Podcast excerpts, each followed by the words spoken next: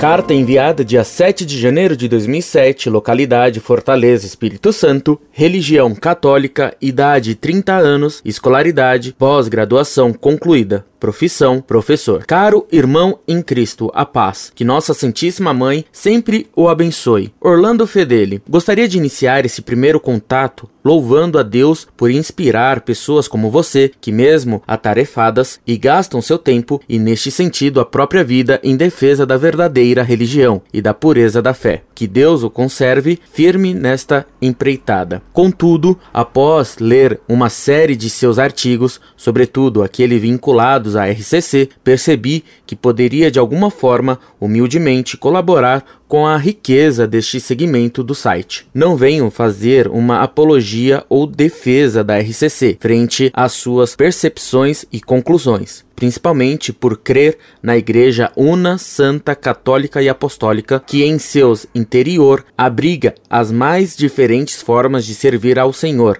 através da obediência ao magistério, ou seja, através de várias místicas diferentes. De fato, não sou um especialista ou um estudioso, apesar de ter um pouco de leitura de nossa santa doutrina, e é este o cerne desta carta. Meu irmão, o que sustenta sua fé? Em que se alicerça? A defesa que você faz de seu ponto de vista é apaixonada, o que é bom, mostra que você crê no que acredita, mas não considera que às vezes é sarcástico, de forma desnecessária, que menospreza e humilha aqueles que discordam de você. Realmente é necessário? Sei que o senhor é um homem de grande notabilidade cultural, tanto que merece um link na Wikipédia que assim o define. Orlando Fedeli é o fundador e atual presidente da Associação Cultural Monfort. É doutor em História pela Universidade de São Paulo e tem se notabilizado como polemista e defensor de uma leitura tradicionalista anticoncílio Vaticano II da fé católica no Brasil. Publicou em 2005 o livro Nos Labirintos de Eco, onde faz uma interpretação do romance de grande sucesso O Nome da Rosa, do escritor italiano Umberto Eco. Também constatei que o Senhor, meu irmão em Cristo Jesus, um apologista da missa de sempre, em detrimento daquela que o Senhor denomina como missa nova ou missa de Paulo VI. Fiquei pensando se esse Paulo VI é realmente uma referência vossa à sua santidade e o saudosíssimo Papa Paulo VI, sucessor de São Pedro à frente da Santa Madre Igreja. Estou certo? Será que a causa deste desprezo está na ligação deste pontífice com o Concílio do Vaticano II? Posto que o referido site supracitado o define como Anticoncílio Vaticano II. Estaria o site equivocado? Mas sendo o senhor, amado filho de Maria, contrário ao Concílio Vaticano II, não estaria sendo contrário à própria Igreja? Por favor, não tome esta indagação como provocação. Trata-se apenas de uma conjectura mental que precisa de sua resposta. Mas ainda, mensagem enviada a 30 de 10 de 2006 de Recife, Pernambuco, Brasil, de religião anglicana, defende apaixonadamente o retorno do ritual da missa para o latim, e o senhor o trata de forma respeitosa, fazendo um convite amoroso de retorno à Santa Igreja. Aquela mensagem me fez refletir. 1. Um, por que um anglicano estaria interessado no retorno do ritual da missa para o latim? Por querer o bem dos católicos? 2. Se a formação deste irmão católico de nascimento anglicano aos 45 anos de idade foi tão sólida e digna de tamanho esforço de defesa e respeito por sua parte, o que ele faz em outra fora do seio maternal da Igreja de Cristo? 3. Mas sou contra o ritual da missa em latim, mas é preciso reconhecer que, mesmo tendo nível superior completo, pouco ou nada sei de latim. Aliás, o parabenizo por perceber que o senhor sim domina esta língua materna do português e lança mão dela, como já constatei mais de uma vez, que quando quer, como se diz aqui no Ceará, tirar alguém de tempo, utiliza-as arrogando sua sapiência. E desta forma seria um pouco mais complicado para mim e penso para a imensa maioria dos católicos, sobretudo no Brasil, acompanhar de forma consciente a riqueza de nossa liturgia. 4. Contudo, se esta mudança fosse uma decisão de Sua Santidade o Papa, como católico, eu acataria de bom grado. Sim, faço parte da RCC há mais de 10 anos e essa espiritualidade tão contestada pelo Senhor e por alguns outros tantos irmãos, a quem respeito, rezo e louvo a Deus por existirem, pois assim sou ainda mais católico, tem norteado o meu serviço a Deus, aos irmãos e minha fidelidade à Igreja. Concluo dizendo que, sim, existem algumas discrepâncias, exageros, até mesmo equívocos em alguns grupos e segmentos da RCC. E isso ocorre graças a Deus, por sermos humanos e passíveis de erros, mas estarmos abertos ao magistério da Igreja nos coloca a caminho constante de fazer o nosso coração nunca distanciar-se do ritmo do coração da Igreja. Se até mesmo o Senhor, conforme afirma em um artigo sobre a TFP, abre parênteses, verdade que de início ele não se declarou nem profeta, nem imortal, nem inerrante. Três qualidades imaginárias que ele desvendou muitos anos depois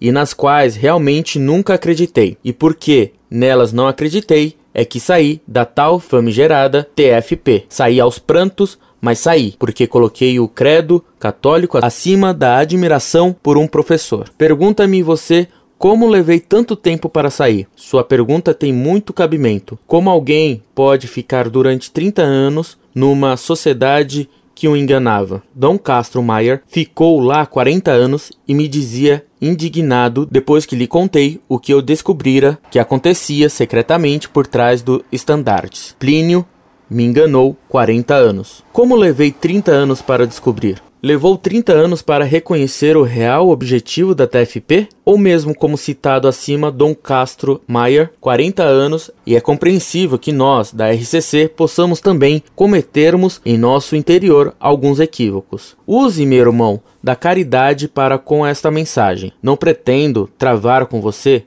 Tomei a liberdade de me referir assim algumas vezes. Me perdoe se soar indelicado ou desrespeitoso. Não era esse objetivo. Um combate sobre este assunto. Até porque reconheço a discrepância de conhecimento que existe entre nós, sendo o senhor, por experiência, seja de vida ou intelectual, digno de meu reconhecimento e respeito. Concluo, orando por sua vida, por sua fé pelo seu trabalho, pela sua saúde e família e por todos que formam a família deste site de defesa da fé católica. Somos, sobretudo, irmãos na fé católica. Paz e bem. Muito prezado, salve Maria. O que sustenta minha fé, como a de todo católico verdadeiro, é a frequência ao sacramento da Eucaristia, a oração, especialmente o rosário, a devoção a Nossa Senhora e a fidelidade absoluta ao papado e ao que a Igreja ensina. E é por ter fé que sou contra os erros graves da RCC, movimento protestante infiltrado na Igreja. Quem ama a fé detesta as heresias e os erros contra a sagrada doutrina imutável da Igreja. Você me repreende por usar de ironia contra os inimigos de Deus? Ora, a Igreja, na ladainha de todos os santos, canta: Ut inimicus santi ecclesiari humiliari digneres te rogamos audinos para que vos digneis humilhar os inimigos da Santa Igreja, nós vos rogamos, ouvi-nos, Senhor. E saiba que não domino o latim. Mal sei traduzir o latim mais simples, mas jamais consegui traduzir Virgílio e muito menos Horácio. Santo Inácio ensina que se devem usar todas as coisas na medida em que elas nos aproximam ou aproximam os outros de Deus. A ironia sempre foi usada contra a Igreja. Se a uso, é para defender a fé e ajudar a converter muitas almas que se alegram com a humilhação dos inimigos de Deus. O grande número de conversões e de apoio que obtém o site Monfort é de católicos que retornam à fé, vendo como os inimigos de Deus podem ser derrotados e humilhados. Ainda hoje, meditando o Evangelho de São Marcos, considerava como Jesus, numa sinagoga, ao curar num sábado um homem de mão seca, se indignou contra os fariseus que se escandalizavam que ele fizesse o bem num sábado. Diz o Evangelho que Cristo, vendo a má fé dos fariseus, os olhou indignado. Isso é bem diferente do Jesus dulçuroso que nos foi passado pela pregação romântica que tirou a fibra dos católicos em todo o mundo. Quanto ao Papa Paulo VI, claro que não tenho nenhuma admiração por ele. Basta ler sua biografia para ver como ele fez mal e muito mal à Igreja. Você conhece as ligações dele com os modernistas e com os comunistas da União Soviética e da Itália? E foi ele quem fez a Missa Nova que tantas desgraças trouxe para os católicos. Leia qualquer biografia séria de Paulo VI e verá que males ele causou à igreja, à fé e ao mundo. Se tratei o tal anglicano com respeito, é porque eu o conheci pessoalmente e procurei fazer-lhe bem. Há mal em tratar bem quem conhecemos e temos esperança de converter? Se levei 30 anos para descobrir o que havia na TFP, é porque lá existia uma sociedade secreta. Na RCC, os horrores são públicos e os erros são publicados em seus livros. Basta lê-los com isenção para verificar que a RCC não é católica. Embora haja lá muitas pessoas enganadas por ignorância doutrinária. Que Deus lhe conceda um ano cheio de graças, sendo a principal para você, que Deus lhe abra os olhos para ver quão errada é a RCC. Incorde Jesus Semper, Orlando Fedeli.